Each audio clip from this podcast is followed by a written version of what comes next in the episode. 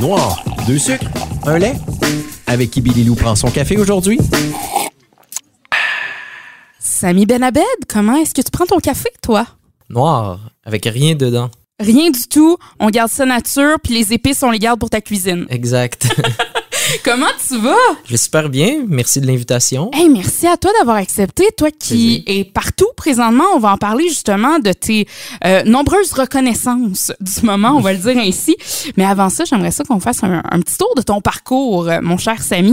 Mhm. Euh, toi, tu es trifluvien d'origine. Exact, oui. Tu es revenu en Mauricie depuis 2020. Mhm.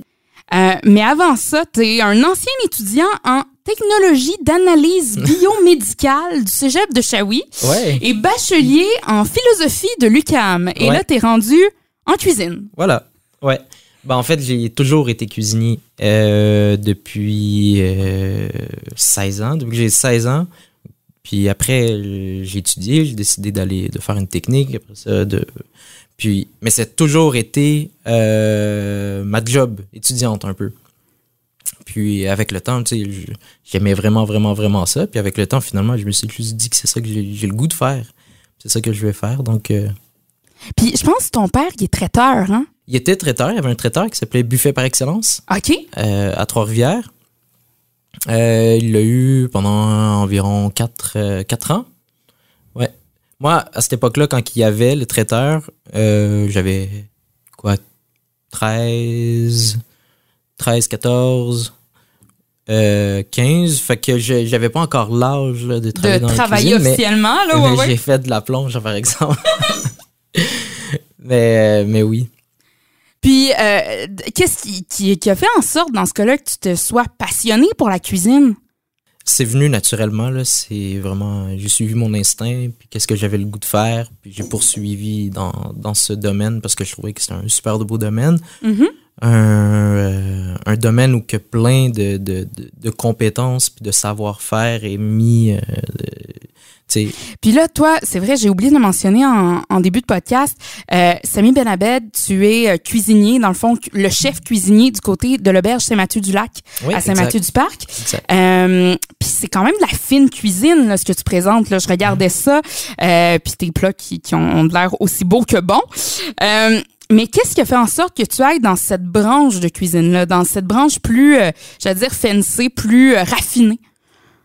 c'est ben, ben, pour moi en fait c'est vraiment le, le- le perpétuel euh, apprentissage puis pousser un- toujours un peu plus loin tu sais quand, quand je fais un plat par exemple je suis vraiment fier je suis comme wow mais après un mois deux mois je suis comme j'ai besoin d'un de, de, De quelque chose de nouveau, un de nouveau nouveau- défi, là. de nouveau puis de plus encore wow puis, puis je vois l'évolution dans ça tu sais puis quand je regarde qu'est-ce que je faisais dans v'là 5 ans etc ben, c'est là. vraiment pas pareil donc l'évolution je, je la vois puis j'aime ça parce que le, la, gastro- la gastronomie nous permet de, de se dépasser euh, de plus en plus de plus en plus de se, se renouveler surtout parce que c'est ça va tellement vite tellement de nouvelles techniques des, nou- des nouvelles des nouvelles applications des nouvelles euh, des, des nouveaux savoir-faire puis Ben, je pense juste à la cuisine moléculaire, par exemple, que Mhm. tu sais, il y en a qui, qui mettent ça de l'avant. Toi, est-ce que ça pourrait être une option? À un moment donné? T'as-tu déjà pensé à. Ben, c'est sûr qu'il y a plein de notions de, de la cuisine moléculaire qu'on fait à l'auberge. Tu sais, on en prend à gauche, à droite, justement. Puis, ça qui est beau avec la cuisine, c'est que il y a tellement de, de, de facettes ou de, de, de, de directions que tu peux prendre, puis d'applications que tu peux prendre. Puis, euh, après, c'est la création. Puis l'auberge euh, Saint-Mathieu-du-Lac, est-ce qu'il te laisse euh, recours là, à ton imagination dans le sens, bon, Samy, Oui, oui, absolument. prépare-nous un menu, puis. euh, Ben, je suis limité à l'auberge, je suis limité parce que j'ai euh, l'équipement. De Mhm. un, tu sais, je travaille. euh, Les gens qui ont visité ma, ma cuisine, euh, ils trouvent ça drôle. J'ai des, j'ai des ronds à serpentin là, à la ma- comme à la Mais maison. non, mais c'est pratique, ça, on s'entend. je veux dire, non, non, mais sérieusement, mettons que tu aurais un rond, tu sais, comme lisse. Moi, je trouve que ça glisse. J'ai- J'aime pas ça. Je préfère les ronds en serpentin, maintenant. ben, tu sais, habituellement en cuisine, on a des, on a du feu. On a vraiment des, Ah, euh, des, des, des- des fours vraiment à, La fille se connaît en cuisine de restaurant. Oui, oui. euh, mais, euh, mais aussi plein d'autres équipements. Donc, l'équipement me limite. Mhm. Et- mais je trouve que c'est une belle limitation parce qu'après, faut. Le faut- défi, il est là. Exact. Tu sais, faut, faut, faut vraiment. euh, pour pouvoir.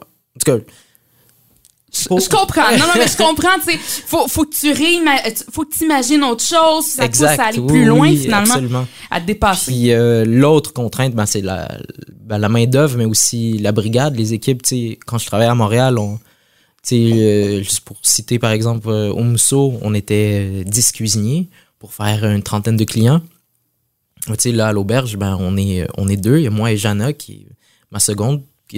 On est les deux, puis on, on fait 30, 30 clients. tu sais.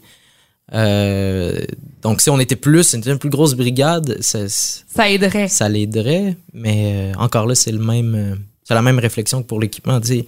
On, trouve le moyen de faire des choses exceptionnelles avec euh, le peu qu'on a. Puis tu as parlé du fait que justement, tu as été du côté de Montréal. tu as non seulement, euh, oui, euh, été euh, du côté de l'UCAM, tu as essayé l'Institut de tourisme et d'hôtellerie euh, du Québec, euh, l'ITCQ. L'ITHQ. Euh, L'ITHQ, excusez, hein, je me suis euh, je me suis trompée dans mes abréviations. Euh, Puis aussi, tu as été à la tête des cuisines de l'Épicier. C'est un restaurant haut de gamme dans le Vieux-Montréal. Euh, dans ce cas-là, qu'est-ce qui a fait en sorte, tu sais, tu avais tout ça du côté de Montréal, justement, peut-être des restaurants avec plus de ressources, tout ça. Qu'est-ce qui a fait en sorte que ça revienne en Mauricie? Euh, ben moi, c'était la proximité avec le produit, puis la nature, puis de faire quelque chose de concret avec euh, j'étais dans Ouais. mon environnement. Tu sais, à Montréal, euh, c'est beau, c'est ultra dynamique, ça bouge, on apprend plein de choses, on rencontre des gens formidables. Euh, ben, on rencontre des gens formidables Mhm. en région aussi. Ben, en fait, même encore plus parce que on. Sais, là, maintenant, en arrière de, de chaque produit, ben, je vois quelqu'un, tu sais, il y, a- Ben oui. y a une personne qui est derrière, tu sais. euh, Tu sais, moi, je pense juste à Rieur Sanglier, par exemple, à Yamachiche. Moi, c'est plus le Rieur, là, c'est je m'en vais voir Route, puis je Mhm. m'en vais voir Nicolas. tu sais, Ouais, c'est- eux autres, je m'en vais voir mon café, Café Créma. exact. Ben, tu sais, c'est Sébastien que je vais texter. Tu sais, c'est. Il y a ce côté proximité-là qui est Absolument. encore plus intéressant que de faire affaire avec des, euh, des grandes chaînes, avec euh, des grands fournisseurs. Des choses des choses que je fais que je peux j'aurais jamais pu imaginer ça à Montréal dans le sens où euh, je passe chez le maraîcher je lui dis euh, j'aimerais que tu me récoltes ça à telle taille ou j'aimerais que tu me plantes tel tel euh, tel tel légume ou tu puis Il je va veux dire ben, pourquoi? mais je veux dire il y a- il y, a quelque chose qu'on qu'on peut pas tu sais Ouais. à Montréal quand quand t'appelles un grossiste ou même même chez même quand t'es à Montréal puis tu fais affaire avec des maraîchers c'est beaucoup plus difficile d'avoir cette proximité là Ben, J'imagine c'est parce que vous êtes tellement aussi, tellement de restos que si tous les restos se mettent à faire Ouais, ça à. Montréal, tu peux pas, là. Tu- Non. tu peux- Il y en a qui le font, qui réussissent à le faire très bien, mais c'est beaucoup plus complexe euh, dans une grande ville que, que ju- justement où c'est que tu fais 5 km puis tu es directement chez ton producteur puis tu peux vraiment avoir un, un regard, un contrôle, une discussion une, euh, avec, avec le, le, le- maraîcher. Puis souvent, euh, ça crée euh, Ça crée un lien. plus. Puis Oui. aussi, des fois, euh, parlons-en justement de, de ce côté-là de ta cuisine qui est très euh, de proximité. Hein. C'est pas pour rien que j'ai mis mon coton watté aujourd'hui, pouce, mais pouce local. Je trouvais que ça fitait bien avec le podcast d'aujourd'hui. Euh, tu sais, le fait que justement tes, tes fruits, tes légumes, euh, je pense que c'est dans un rayon de 100 km hein, que tu essaies de les avoir? Ouais, pas mal, euh, pas mal 100 km, des fois un peu plus loin, mais euh, puis les produits de la mer qui viennent euh, Rimouski, Gaspésie, ça c'est qu'est-ce qui vient de, de plus loin, mais pour le reste, c'est vraiment, euh, on s'y limite un, un petit rayon. Parce qu'on s'entend à Saint- à Saint-Mathieu-du-Parc ou même euh, à Saint-Alexis-des-Monts, on a des beaux lacs, mais c'est pas là-dedans qu'on pêche le homard, mettons. Ouais, on exact. peut pas malheureusement. Exact. Puis, euh, puis c'est le fun parce qu'on on peut, on met quand même de l'avant des super de beaux produits qu'on a au Québec. Euh, tu sais, aux îles de la Madeleine, au Gaspésie, Rimouski, je reçois des oursins euh, fantastiques de, à, tout, euh, à tous les semaines, là, des oursins frais de Rimouski qui sont, qui sont hallucinants. Donc, Je te propose ça, un produit local, vu qu'on parle du bas du fleuve, Kamouraska. Je sais pas si tu déjà goûté l'anguille fumée. oui, oui, oui, l'anguille. Ah, tellement bon. Ouais, ben on a, on a l'anguille du lac Saint-Pierre qui, est, OK, qui, est, qui est exceptionnelle aussi. là. Euh, T'en fais euh, de l'anguille euh, du lac Saint-Pierre? J'en ai déjà fait, j'en faisais à l'épicier, l'anguille du lac Saint-Pierre. Éventuellement, je vais le faire euh, à l'auberge. C'est vraiment complexe, ça, faire, euh, faire de l'anguille, là, parce que déjà, tu la reçois vivante. Oh, OK. oui, c'est ça. Quand, tu sais, quand tu l'as en tranche, tu, tu y penses pas au fait que, Mhm. en tant que tel, c'est quoi qui gigote dans l'eau puis qui... C'est vivant, c'est très vigoureux.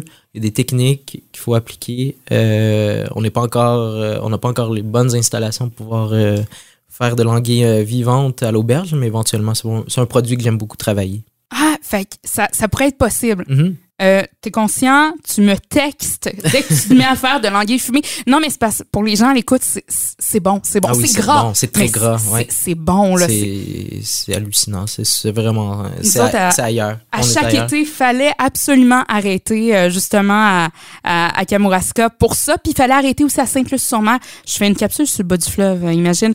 Mais à Sainte-Luce-sur-Mer, il fallait arrêter pour des pétons fumés. Mhm. Ça aussi, c'est un régal. Je te fais des suggestions culinaires de même pour, pour le berge.